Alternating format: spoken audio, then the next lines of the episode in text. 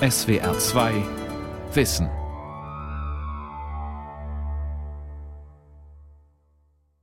Mein Name ist Frau Walter, das ist die Frau Freire und wir wünschen euch erstmal einen schönen guten Morgen. Guten Morgen. Ein Freitagmorgen in der kleinsten Grundschule Frankfurts. Sie liegt im Stadtteil Berkersheim, der noch fast ein Dorf ist. Die Klasse 4a hat heute Besuch.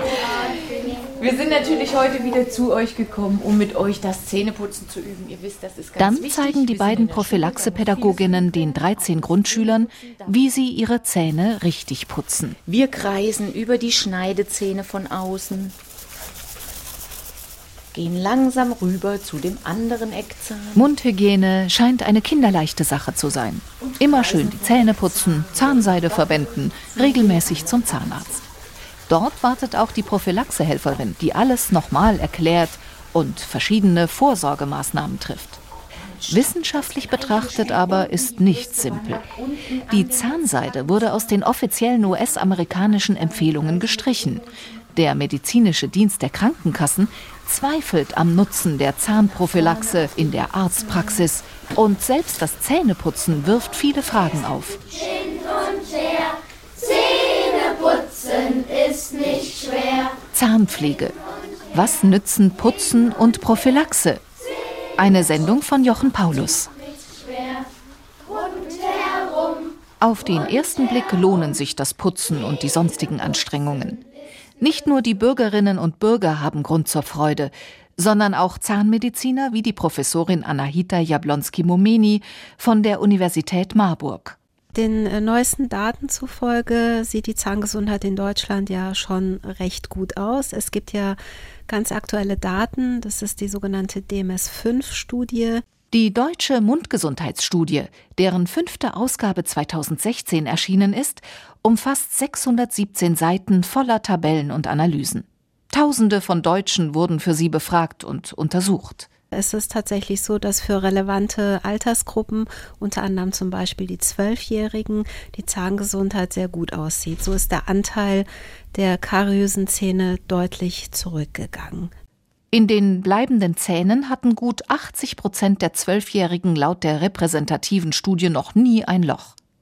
Doch das ist leider nur die eine Seite der Medaille, denn beim Rest der Kinder sieht es im Mund oft gar nicht gut aus. Es gibt natürlich Patienten, und das sehen wir auch in unserem Alltag, die wiederum sehr viel Karies in der Mundhöhle vereinen. Das heißt, wir haben ungefähr 70, 80 Prozent der Kinder und Jugendlichen, die gar keine Karies haben und wiederum einen kleinen Teil, die eben die meiste Karieslast in der Mundhöhle auf sich vereinen. Laut der Mundgesundheitsstudie finden sich bei gerade mal 6 Prozent der Zwölfjährigen über 60 Prozent der kranken Zähne. Besonders häufig trifft es Kinder aus sozial benachteiligten Elternhäusern. Auch in den anderen Altersgruppen bestätigt sich die alte Beobachtung. Man kann das Einkommen an den Zähnen ablesen. Je ärmer, desto schlechter das Gebiss. Doch auch beim Rest der Bevölkerung steht keineswegs alles zum Besten. Bei den meisten geht es weniger um Karies, die Mehrheit hat Zahnfleischentzündungen, weiß die Medizinpsychologin Renate Deinzer von der Universität Gießen. Ehrlich gesagt, diejenigen, die sich das jetzt anhören, wahrscheinlich fast alle, nämlich 90 Prozent der Bevölkerung. Also von 100 Leuten haben 90 so im Schnitt eine Zahnfleischentzündung. Die Psychologieprofessorin beschäftigt sich mit Zahnerkrankungen. Denn die Frage, wie sich Menschen dazu bringen lassen, die Zähne richtig zu putzen, ist ein psychologisches Problem.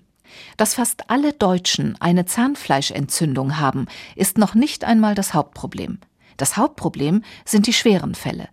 Eine Zahnfleischentzündung, Fachleute nennen sie Parodontitis, nicht Paradontose, entsteht durch Bakterien. In schweren Fällen schädigt die Entzündung das Zahnfleisch und den Knochen so stark, dass Zähne keinen Halt mehr haben und ausfallen. Die Deutschen verzeichnen in der aktuellen Studie zwar weniger schwere Fälle als in den Vorgängerstudien, stehen aber alles andere als glänzend da. Zehn Prozent der jungen Erwachsenen haben eine schwere Parodontitis. Das ist im internationalen Vergleich ein Mittelplatz, gleich auf mit dem Iran. Noch trauriger sieht es allerdings bei den Senioren aus. Sie belegen unter den verglichenen Ländern den letzten Platz. Damit es der Nachwuchs besser hat, lernen schon Grundschüler, wie die der 4a aus Frankfurt, richtig Zähne putzen. Wie heißt unsere bekannte Zahnputztechnik mit den drei großen Buchstaben? Sie heißt Kai. Das K steht für die, Kauflächen, das A steht für die Außenflächen, und das I für die Innenflächen. Prima.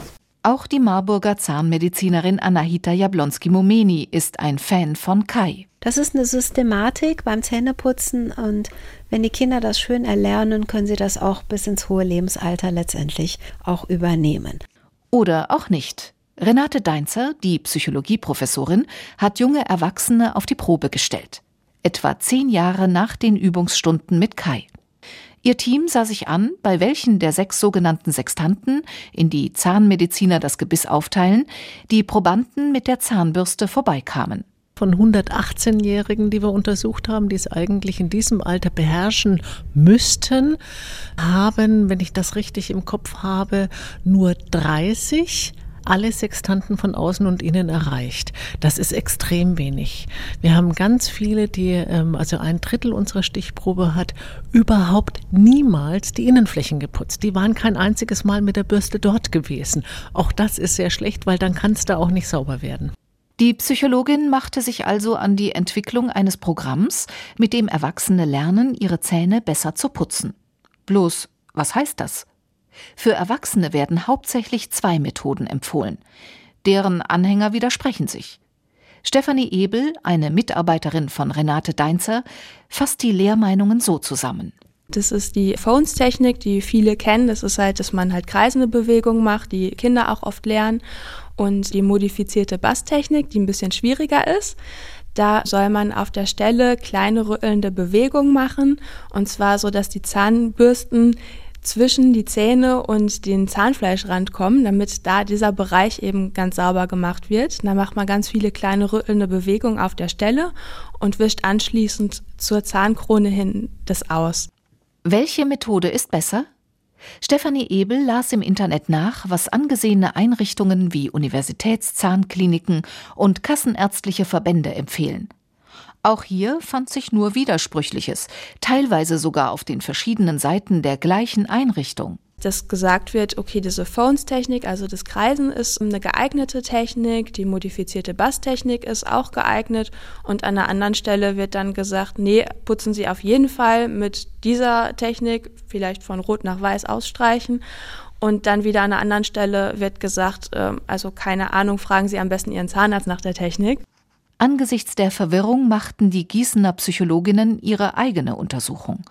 Zusammen mit Zahnmedizinern entwickelten sie erst einmal standardisierte Anleitungen für ihre Versuchspersonen, beispielsweise zur Basstechnik, auch Rütteltechnik genannt. Wir zeigen exemplarisch am linken Ober- und Unterkiefer, wie Sie mit Hilfe der Rütteltechnik die Außenflächen reinigen können. Dazu läuft jetzt parallel ein Video, zu dem man dann noch mitputzt, während man sich das anschaut. Die Zahnbürste schräg am Zahnfleischrand anzusetzen ein ähnliches Video gab es für die Phones-Technik.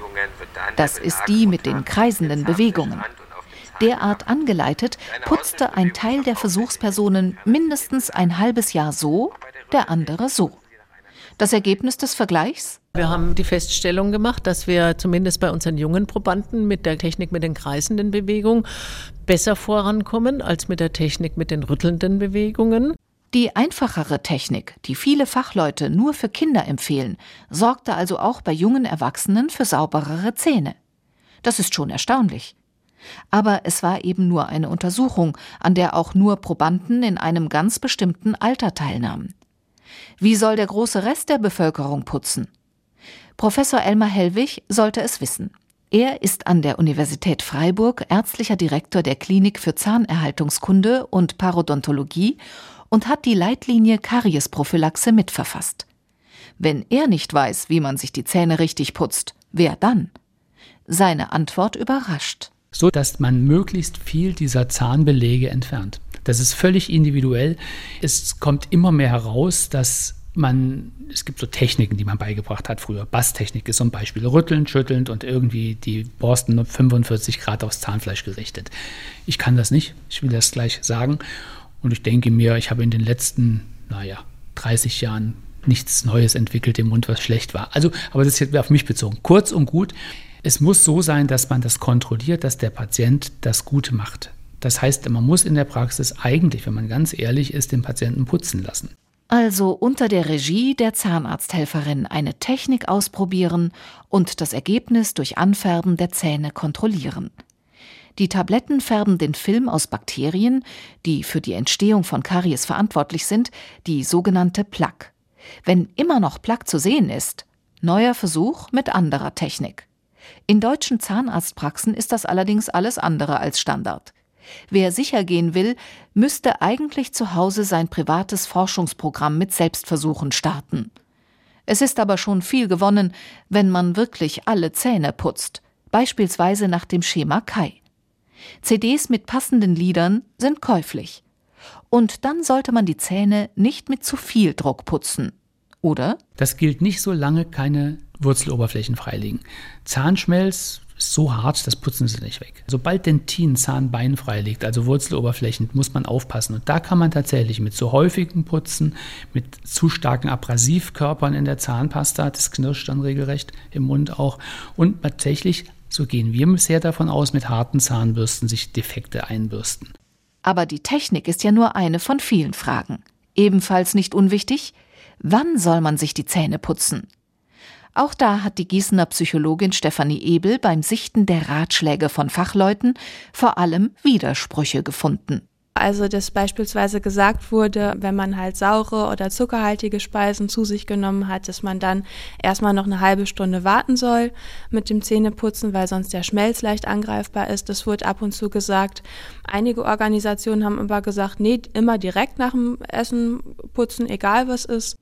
Auch die Frage geht an Professor Hellwig. Und wieder ist seine Antwort überraschend. Also es ist so, dass mit dem Warten ist ein Problem, weil mittlerweile bekannt ist, dass Sie dann sehr lange warten müssten. Da reicht nicht eine Stunde. Das ist so, dass die Oberfläche auch nach zwei, nach drei Stunden immer noch etwas weicher ist, als sie natürlicherweise ist.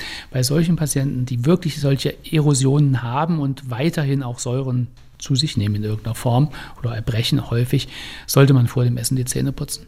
Die Zähne vor dem Essen schrubben? Das widerspricht dem gesunden Menschenverstand und entspricht nicht dem, was die deutsche Mundgesundheitsstudie als gutes Zähneputzen definiert. Aber so eng muss man das vielleicht nicht sehen. Die Zahnmedizinerin Professorin Anahita Jablonski-Momeni aus Marburg tut es auch nicht. Meines Wissens nach gibt es da keine richtige Evidenz dafür, ob man jetzt vor dem Essen oder nach dem Essen die Zähne putzt und dadurch die Wirkung besser ist. Daher empfehlen wir ich bin ja Kinderzahnärztin, als Kinderzahnärzte tatsächlich morgens gerne bevor aus dem Haus gegangen wird, ob jetzt die Kinder schon gefrühstückt haben oder nicht oder erst in der Kita frühstücken, spielt keine Rolle. Tatsächlich morgens zu Hause durch die Eltern und abends vorm Schlafengehen auch hier durch die Eltern. Denn auf sich allein gestellt putzt der Nachwuchs nicht so toll. Jedenfalls, wenn man der jüngsten Mundgesundheitsstudie glaubt. Sie bescheinigt nur 45 Prozent der Kinder ein eher gutes Zahnputzmuster. Einige Kinder der Berkersheimer Schule gehen mit gutem Beispiel voran. Also ich heiße Shadi und ich putze meine Zähne also am Morgen einmal, am Mittag und am Abend immer. Ich heiße Christian und also ich putze zweimal am Tag die Zähne. Aber so machen es eben längst nicht alle. Doch bevor jetzt wieder die Klage über die Jugend anhebt, Während sie fast zur Hälfte gut putzt, ist es bei den Älteren nur ein knappes Drittel. Forscher stellen jedoch die grundsätzliche Frage, hilft Zähneputzen überhaupt etwas? Immerhin putzen in Deutschland die Frauen besser, tun auch sonst mehr für ihre Zähne. Und trotzdem haben sie mehr Karies. Im Schnitt ist bei ihnen ein Zahn mehr befallen als bei den Männern. Nützt das ganze Schrubben also tatsächlich? Professor Hellwig holt erst einmal Luft. Gibt es keinen Beweis für. Kann ich ganz einfach nur so sagen, es gibt es tatsächlich gar keine klinische Studie, die das beweisen würde. Dass es keine Studie gibt, beweist natürlich nicht, dass Zähneputzen nichts bringt. Aber so unglaublich es klingt, der Nutzen ist wissenschaftlich nicht nachgewiesen. Niemand hat sich die Mühe gemacht, das solide zu untersuchen. Doch wir säubern die Zähne ja nicht einfach mit der Bürste, wir verwenden Zahnpasta. Und die meisten Zahnpasten enthalten Fluorid. Und das hilft nun, wissenschaftlich bewiesen, tatsächlich. Bloß nicht so, wie es sich die meisten Leute immer noch vorstellen. Was man früher gedacht hat, war, man muss Fluorid schlucken und während der Zahnentwicklung wird Fluorid eingebaut in den Zahn und härtet ihn gewissermaßen, macht ihn säureresistenter. So ist es nicht. Und das hat ein kurioser Versuch mit Haifischzähnen bewiesen. Sie haben so viel Fluorid eingebaut, wie es überhaupt möglich ist. Doch beim Vergleich mit menschlichen Zähnen erwiesen sie sich als nicht wesentlich widerstandsfähiger. Wer verstehen will, wie Fluorid wirklich wirkt, muss wissen, wie Karies überhaupt entsteht. Die Prophylaxe-Pädagogin Peggy Walter erklärt es der 4a mit der Moritat von Zaki Zahn. Der Junge putzt seine Zähne eher unregelmäßig, weswegen abends in seinem Mund Milliarden von gut mit Zucker versorgten Bakterien feiern. Die freuen sich heute wie verrückt, sind von Zackis Plack ganz hoch entzückt. Das ist ein Fest, es wird gefressen, kein Rest bleibt übrig, wird vergessen. Doch mit der Zeit drückt Blase Po. Die Kerle müssen mal aufs Oh, ja, weil das sind ja Lebewesen, die müssen ja auch mal auf Toilette, ne? Sie haben aber kein Klo zur Hand und pieseln an die Zahnschmelzwand. Seht ihr das? Die Bakterien sondern Säure ab und die löst Mineralien aus den Zähnen. Genauer gesagt, normalerweise herrscht im Mund ein Gleichgewicht bei dem Calcium und Phosphat aus der Zahnoberfläche in die Umgebung abgegeben, aber auch wieder eingebaut werden. Bei einer beginnenden Karies stört die Säure den Wiedereinbau. Und hier kommt das Fluorid ins Spiel. Was macht Fluorid an der Zahnoberfläche? Es reagiert mit der Zahnoberfläche und natürlich mit Calcium aus dem Speichel auch und es bildet sich auf dem Zahn eine ja, Calciumfluoridschicht, nennen wir das. Aus dieser Schicht kommen geladene Teile des Fluorids heraus, sogenannte Fluoridionen. Und was machen die Fluoridionen? Die hemmen zum einen diese Abgabe von Calcium und Phosphat aus der Zahnoberfläche, also die, das Demineralisation, die Entstehung der Karies. Und ist schon eine beginnende Karies da, die man teilweise gar nicht sieht klinisch, ist es so, dass Fluorid wie so ein Katalysator wirkt und holt sich Calcium und Phosphat aus dem Speichel und lagert es wieder ein. Das heißt, es remineralisiert. Und das bedeutet, dass diese Kariesläsionen dann nicht voranschreiten können. Also das sind so die beiden Hauptmechanismen. Fluoride sind nicht nur in den meisten Zahnpasten, sie können auch als Lack auf die Zähne gepinselt werden. Das passiert entweder in der Zahnarztpraxis oder, mehr oder weniger umfangreich, in Schulen. Besonders Kinder aus Elternhäusern, in denen es mit dem Zähneputzen nicht so genau genommen wird, profitieren davon. Das haben Anahita Jablonski-Momeni und ihre Kollegen bewiesen. In Marburg haben wir die besondere Situation bedingt durch das Marburger Modell, dass auch die Zähne bis zur sechsten Klasse fluoridiert werden, bis zu zweimal jährlich. Es gibt Brennpunktschulen, bei denen auch bis zu viermal jährlich fluoridiert wird. Und es gibt tatsächlich eine Evidenz, dass bei Risikopatienten die zusätzliche Fluoridgabe von diesen hochfluoridhaltigen Produkten, also es sind oft Lacke, die wirklich sehr hoch dosiert sind, tatsächlich auch kariesprotektiv wirken. Natürlich kann Fluorid auch Nebenwirkungen auslösen. Wird auf Dauer zu viel davon benutzt, entsteht eine Zahnfluorose. Sie zeigt sich in weißlichen Flecken auf den Zähnen und ist eher ein Schönheitsproblem. Wird drastisch überdosiert, kann es zu einer Vergiftung kommen. Aus Deutschland ist jedoch kein Fall bekannt. Weniger umstritten ist eine andere Schutzmaßnahme für die Zähne. Ja, letztes Jahr im Sommer, allen Backenzähnen habe ich Füllung reinbekommen, die die Zähne irgendwie stärkt. Bei Versiegelungen werden Zerklüftungen der Zähne mit einem Kunststoff aufgefüllt, sodass glatte Flächen entstehen, die sich besser putzen lassen. Nebenbei werden dort bereits sitzende Bakterien gewissermaßen eingemauert und sterben. Im Endeffekt sind Zähne damit besser vor Karies geschützt, selbst wenn ihre Besitzer nicht so toll putzen. In der deutschen Mundgesundheitsstudie kommt klar zum Ausdruck, dass sozial schwächere Personen mehr Karies haben als sozial besser gestellte. Und wenn sie versiegeln, verschwindet es. Da haben sie zwischen den beiden Gruppen im Prinzip keinen Unterschied mehr. Wir sagen heute, dass eine Fissurenversiegelung, wenn sie indiziert ist, eine absolut super Maßnahme ist, Karies zu verhindern. Das Problem ist nur, Gerade die, die es am nötigsten hätten, gehen eher selten zum Zahnarzt, solange nichts wehtut. Es wäre also sinnvoll, bei allen Kindern in der Schule die Zähne zu versiegeln, bei denen das angezeigt ist. Doch genau das geht nicht. Eine Versiegelung lässt sich nur mit der Ausstattung einer Zahnarztpraxis machen. Das ist meist der Job der Helferin dort. Sie fluoridiert auch bei Bedarf. Beides ist sinnvoll. Ebenfalls unstrittig ist die Entfernung von Zahnstein, die die Kassen sogar bei Erwachsenen bezahlen.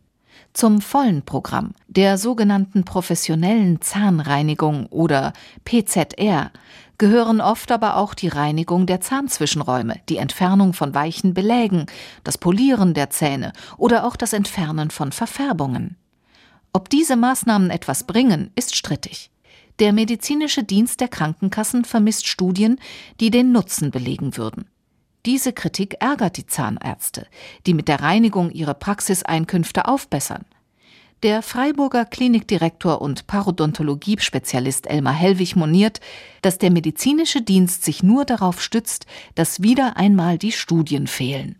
Das heißt aber nicht, dass es nicht wirksam ist. Wenn Sie keine Studie haben, ist die einfach nicht durchgeführt worden. Und das ist der Punkt.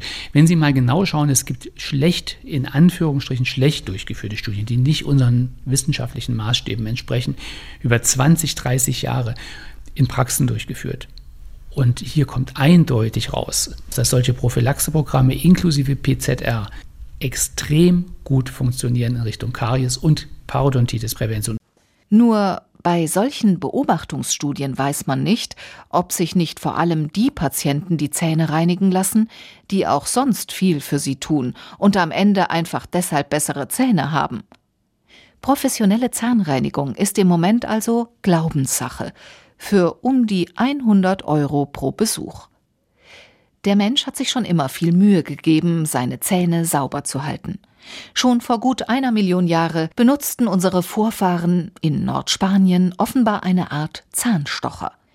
Denn Forscher entdeckten im Zahnstein eines dort gefundenen Zahns Spuren von ungenießbarem Holz, das folglich nicht als Nahrung in den Mund gelangt sein kann. Später gaben sich Araber alle Mühe, ihre Zähne sauber zu halten. Im islamischen Bereich gibt es den Miswak. Das ist im Prinzip ein kleines Zahnhölzchen, das vorne aufgefasert ist und das man ja eigentlich so verwenden sollte, dass man jede einzelne Zahnfläche und jeden Zahnzwischenraum damit sauber macht. Aber Sie brauchen dazu ewig Zeit. Das kann zum Beispiel rein theoretisch ein Taxifahrer am Bahnhof machen, wenn er auf seinen Fahrgast wartet. Und daher habe ich das auch. da hat mir einer erzählt, was er macht in der Wartezeit. Im 19. Jahrhundert kamen dann die ersten Zahnpasten. Auch Zahnseide, die ursprünglich wirklich Seide war, wurde nun erstmals genutzt. Die Zahnseide ist dafür da, dass der Rest in den Zähnen rausgeputzt wird. Ich mache das jeden Tag eigentlich. Ich mache das zweimal, also je nachdem. Also Wochenende mache ich es immer zweimal und unter der Woche mache ich es einmal, halt jeden Tag einmal. Seit Jahrzehnten wird der Gebrauch von Zahnseide ebenso wie das Zähneputzen empfohlen. Beides sei täglich mit religiöser Inbrunst zu absolvieren, schrieb ein US-Wissenschaftsmagazin. Doch seit 2016 ist es mit der öffentlichen Gewissheit vorbei. Monatelang war die amerikanische Nachrichtenagentur AP US-Ministerien mit Nachfragen nach den wissenschaftlichen Grundlagen ihrer Empfehlung für Zahnseide auf die Nerven gegangen. Schließlich entfernte die Regierung die Zahnseide kommentarlos aus ihren Empfehlungen. In einem Brief an AP gab sie zu, dass der Nutzen niemals wissenschaftlich untersucht worden war. Einzelne Studien gibt es zwar, aber sie taugen nicht viel. Das räumt auch Elmar Hellwig ein. Es ist wieder das gleiche Problem wie bei professionellen Zahnreinigungen. Es gibt keine gut durchgeführten klinischen Studien, die zeigen, dass wenn Sie Zahnseide verwenden, zum Beispiel Sie damit Karies vermeiden. Heißt aber nicht, dass es nicht so wäre. Ein erstaunliches Geständnis. Da empfehlen die Zahnmediziner seit Jahrzehnten alle möglichen Maßnahmen, um die Zähne gesund zu erhalten. Ein großer Teil der Bevölkerung müht sich, aber viele Empfehlungen sind überhaupt nicht bewiesen. Selbst ob es etwas nützt, auch ohne Beschwerden alle sechs Monate zum Zahnarzt zu gehen, ist unklar. Vielleicht muss man bei etlichen Maßnahmen nochmal ganz von vorne anfangen. Zum Beispiel beim Zähneputzen, was die meisten Laien ja eher schlecht erledigen. Dann dürfen Sie loslegen. Um herauszufinden, was die Menschen mit der Bürste im Mund genau machen, ist bei Renate Deinzer an der Uni Gießen ein ganz neues Modell im Einsatz. Eine mit Elektronik vollgestopfte Zahnbürste, die vorerst iBrush heißt. Eine Studentin putzt damit unter der Regie der wissenschaftlichen Mitarbeiterin Daniela Harnacke. Auf dem Bildschirm eines Computers, der mit der Bürste über ein Kabel verbunden ist, tanzen farbige Linien. Genau, also das ist das, was die Probanden normalerweise nicht sehen, sondern das ist halt das, was die Zahnbürste ähm, aufzeichnet. Entwickelt wird die iBrush von Experten mehrerer Universitäten. Einer davon ist der Informatikprofessor Arnulf Deinzer von der Hochschule Kempten. Er ist der Bruder der Psychologin Renate Deinzer und hat ihr das Projekt vorgeschlagen denn er bekam mit, wie ihr Team hunderte von Stunden mit der Analyse von Videoaufnahmen verbrachte, um herauszubekommen, wie die Zahnbürste im Mund herumgeführt wird. Diese Informationen liefert jetzt die iBrush. Das Entscheidende sind die Sensoren, die in dieser iBrush enthalten sind. Ein Beschleunigungssensor für die drei Raumrichtungen, drei Winkelgeschwindigkeitssensoren und ähm, zusätzlich den Messstreifen, der die Kraft misst. Denn das ist ganz wichtig. Man möchte natürlich das Zahnfleisch nicht verletzen. Die iBrush soll aber nicht nur der Forschung dienen, sondern auch ihrem Benutzer. Sie könnte ihre Daten an ein Smartphone oder ein Tablet übertragen. Das Gerät würde dann auf seinem Bildschirm Verbesserungsvorschläge zum Putzen anzeigen. Eine Langzeitidee wäre, dass ähm, eine solche intelligente Zahnbürste den äh, Benutzer beim Zähneputzen unterstützt ihn zum Beispiel darauf aufmerksam macht, dass er mit zu viel Druck arbeitet oder, das ist ein noch schwierigeres Gebiet, ihm sagt, welche Zähne er denn nun vergessen hat. Niemand soll lebenslänglich mit der intelligenten Zahnbürste putzen. Der Computer soll nur so lange gute Ratschläge geben, bis der Mensch seine Putztechnik perfektioniert hat. Anders stellt sich das offenbar eine große deutsche Firma vor. Sie hat eine elektrische Zahnbürste herausgebracht, die mit dem Smartphone verbunden wird und das Putzen dauerhaft überwachen soll. Der Hersteller will ja ein paar Jahre später sein nächstes Topmodell an den Mann bringen. Eine Computerzeitschrift reagierte ungnädig. Hätten Sie Lust, jeden Tag im Halbschlaf Ihr Smartphone in eine Halterung einzuklemmen, vor der Kamera zu putzen und sich anschließend vom Handy kritisieren zu lassen?